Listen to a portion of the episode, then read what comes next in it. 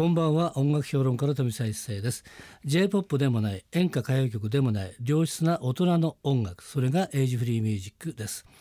毎週4日連続でお送りしておりますが月曜日と明日火曜日明けて火曜日水曜日のこのコーナーはエイジフリーミュージックを生み出したアーティストやその名曲の誕生をさせた人物をお迎えしてお届けするトークセッションです。2日間にわたりましてパート1パート2をお送りしたいと思います。それでは早速今夜のゲストをご紹介しましょう。今夜のゲストはこの方です。こんばんは、浅見千幸です。よろしくお願いいたします。はいよろしくお願いしたいと思いますけれども。えー、こういう形でねきちっと話すのがですね、はい、実は初めてなんですよね。はいそうです、ね、ちょくちょくなんかねなんかのパーティーとかなんかではね、はい、立ち話程度っていう感じだったんですけれども、はい、えー、私はですねあの結構聞いてますよずっと。あありがとうございます、はい、嬉しいです。あの今ねシングのディスクグラフ見てるんですけれども、はい、えー、13年前に出ましたよね。2003年4月23日が、えー、紙風船からずらずらずらっときまして、はい、えー、前回が17枚目のシングルは月猫、はい。えー、2015年の2月18日、はい、そして今回の新曲がですね「はい、かすみそうエレジ」そうですという感じですね、はい、いろいろこうチェックしてありますよここね。あ、えー、井の頭線とか青春のたまり場とか肘れ走るとかね、はい、寿司屋で黄昏死ねば新橋にちも七七番地とかね。あ、ありがとうございます。あの好きな感じのがいっぱいあるんですけれども、嬉しいでアルバムも一応今日もね改めて全部切りました。あ、はい、ベストシングル2っていうので。ありがとうございます。で今回ですね来ていただいたのはですね、かすみそうエレジーを聞いたんですね。はい、で、聞いてこれ素晴らしいと。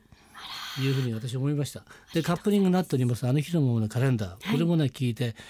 うんこれはねすごいということでぜひお話を聞きたいなということでですね、はい。えー、定期エンターテインメントで電話しまして、はい。えー、ぜひですね番組のゲストに来ていただきたいということで今日あの来てもらっておりますのでありがとうございます。よろしくお願いします。はい、えー、今回のかすみそうエレジーなんですが、はい。えー、こちらはですね作曲山崎ハコさんそうです。はい。ハコさんです。でで、えー、あの日のままのカレンダーも作曲山崎ハコさんで、はい、えー、作詞はともに拓保真美さん、はい、という感じなんですが、はい、えー、山崎ハコさん私もデビューから知ってますけれども、はい、えー、山崎ハコさんの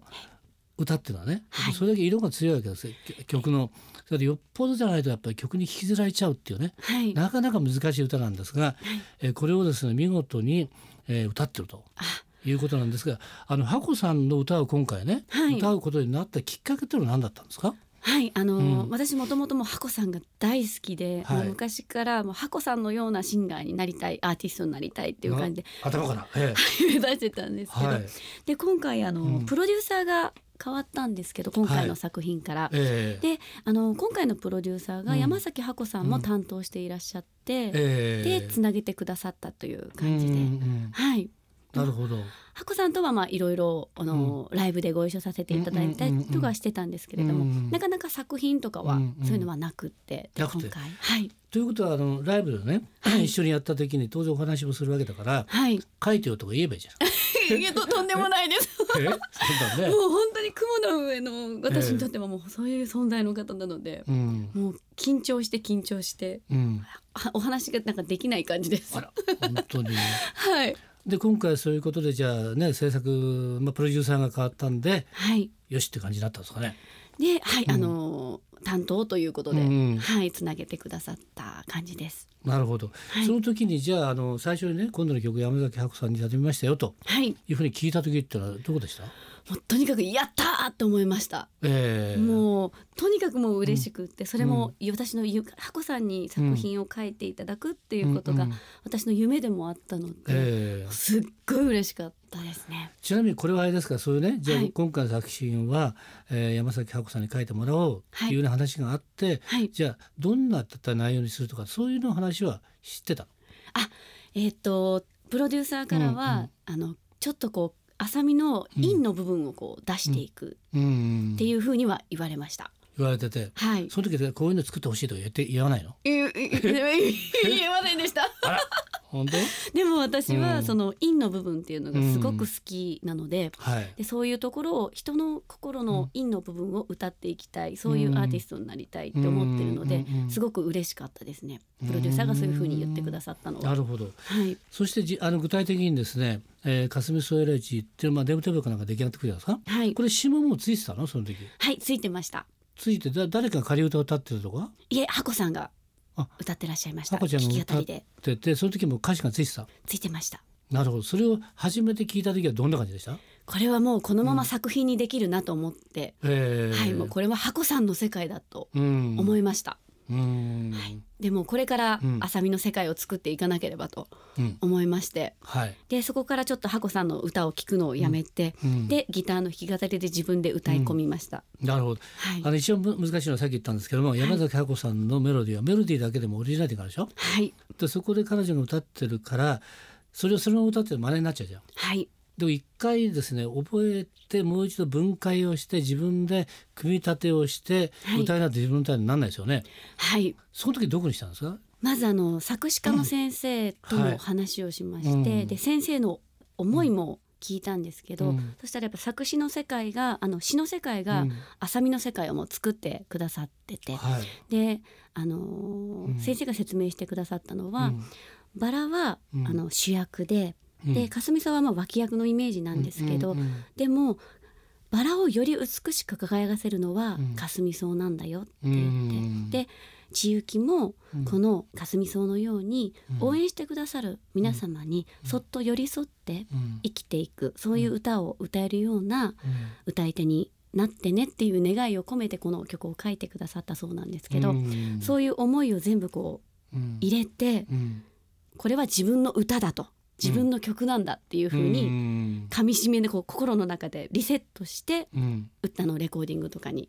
臨みました。なるほど、はい、でこの出だしがね、はい、えー、生まれた時に人生が引き竹役に決まっていても、はい、普通見たらこれ悲しいじゃん、はい、自分の人生主役なんだからっていうね、はい、引き立て役に決まっていても悲しいさだも恨みもしない。ささやかで強い花それが霞草なんだね、はい、だから霞草を人生に例えてるわけなんですけどもあのー、ね千雪さんの生き方っていうのはどうさっき言って陰の分を出したいっていうふうにねおっしゃってたけれども、はい。はい、それなんていつ頃かな普通だってあのフロントに立つ人ってあくまでも主役じゃん。あはいはい。ですよね。はい、でその中で自分の立ち位置っていうのはどこにこうね決めてきたのかな？そうですね、うん、あのー私結構あの歌はこう前に出てこう歌ってるんですけど、えー、結構こう後ろの方に下がりたいタイプなんですよね。それでまああの学生の頃とかもこう、歌は歌ってたけれども、極力目指したくないみたいな感じで、あの過ごしてきたんですが、で歌い手になっても、まあ、そういうそんなんじゃダメだよってもっと前に出なきゃダメだよっていろんな方にもお叱りを受けたりとかして、でもあの子供が生まれてから、寄り添って生きることってすごいことなんだよなってそのこの詩もそうなんですけど、人の人生を輝かせるとか、人の人生に何かこう光を当てるとか、そういう生き方って決して恥ずかしいことでもなく、堂々と胸を張って生きていけばいいんだっていうことを、この曲を頂いてから思い始めて、私はそういう人生を歩んでいこうと思いました。はい、今このねあのプロフィール見てますとあのデビューするきっかけみたいなものがあってね、はい、でこれは BS 勝ち抜き歌謡選手権とか「はい。えー、のど自慢」に出たとかねい。ろいろあるんですけれども、はい、高校卒業して、まあ、上京して歌手を目指していたわけですよね。はい、でバンドを結成してたとい。う感じですよね。はい、でそれが子供の頃好きだって演歌歌謡曲方向転換で今度はね、えー、色頭の声を歌い始めるっていう感じになります、はい、ここでちょっとやっぱ変わるよね感じとしては。そうですね。ねはい。なんか大きなきっかけってあったの？あのーうん、やっぱり歌が好きだったんですけど、やっぱり歌手になるという夢の方が大きくなりすぎて、うん、なんかこうならなきゃいけないんだみたいな、うん、なんかそういうのに襲われて、うん、ででもそれだと歌がつまんなくなってきたんですよね。えー、それでまあ、街をたまたま歩いてたら、ストリートミュージシャンに出会いまして、うん、でその方が周り誰も聞いてないんですけど、えー、もうすっ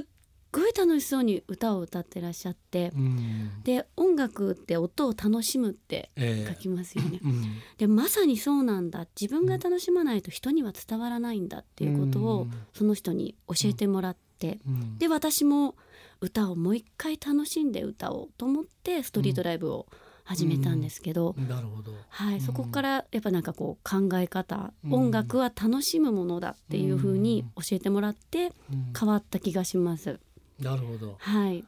ことはやっぱ一番さ自分の原点に立ち返ったってことでもあるんだねきっとね。そうですね、はい、なるほど。あとねこれ私はいつも言ったんですけどもいい曲イコールいい歌ではないっていうね。う何かいい曲はいい歌なんだけどいいいい曲なんだけれども、はい、それにふさわしい歌い手が歌っていい歌になってたくさんの人に伝わっていくっていうね、はい、いうことってやっぱあると思うんですね。はい、で、えー、私もねずっとねあの浅見さんのね歌を聴いてて、はい、すごいやっぱりね自分の歌になっちゃったのね。あっていう感じがあったのね。はい、でもちろんそのハマったらハマってないってもちろんありますよそれはね。はい、でもハマった時の凄さっていうのはねすごくあるんですよね。でライブもちょっとねあの見たことあるので、はい、えー、ありがとうございます。フォーラムかな？どっかでやった時に見に行きましたよ。はい、あありがとうございます、えー、ピタッとはまる歌があって、はい、それはすごいすごい歌だなと思ったんですね。で今回この「かすみ草」に関して言うと、はい、そのすごい歌の部分で入るのでやっぱりこの曲はねやっぱり浅道行きっていうね、はい、えー、歌詞に出会うことによってまた新しい命を得たのかなっていうねそんな感じがしました。ありがとうございます。もうこれだけ言ったら相当いい歌だなって感じが、ね、なると思いますよね。はい、えー、ということでですねリスナーの皆さんが相当期待しておりますので、はい、じゃあ浅見さんの方から曲紹介お願いできますか？はい。ぜひ皆様のそばで寄り添っていたいです。聞いてください。浅道行きで霞草エレジ。今夜のトークセッションのゲストは浅道ゆきさんでした。明日も引き続きよろしくお願いします。よろしくお願いいたします。富澤一世のエイジフリーミュージックまた明日の夜お会いしましょう